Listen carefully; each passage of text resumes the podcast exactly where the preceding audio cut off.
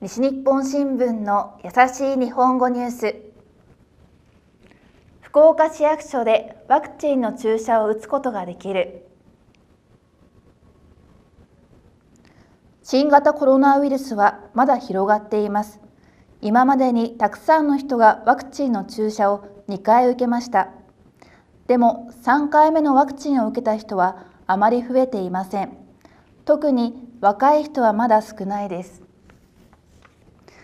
16歳以上で福岡市に住んでいる人は天神の福岡市役所でワクチンの注射を受けることができます。24日まで1日に200人分のワクチンを用意します。インターネットで予約を受け付けます。100人分は予約をしなくても受けることができます。便利な場所ですから買い物や学校から帰る途中などに行きやすいです。以上。西日本新聞の優しい日本語ニュースでした。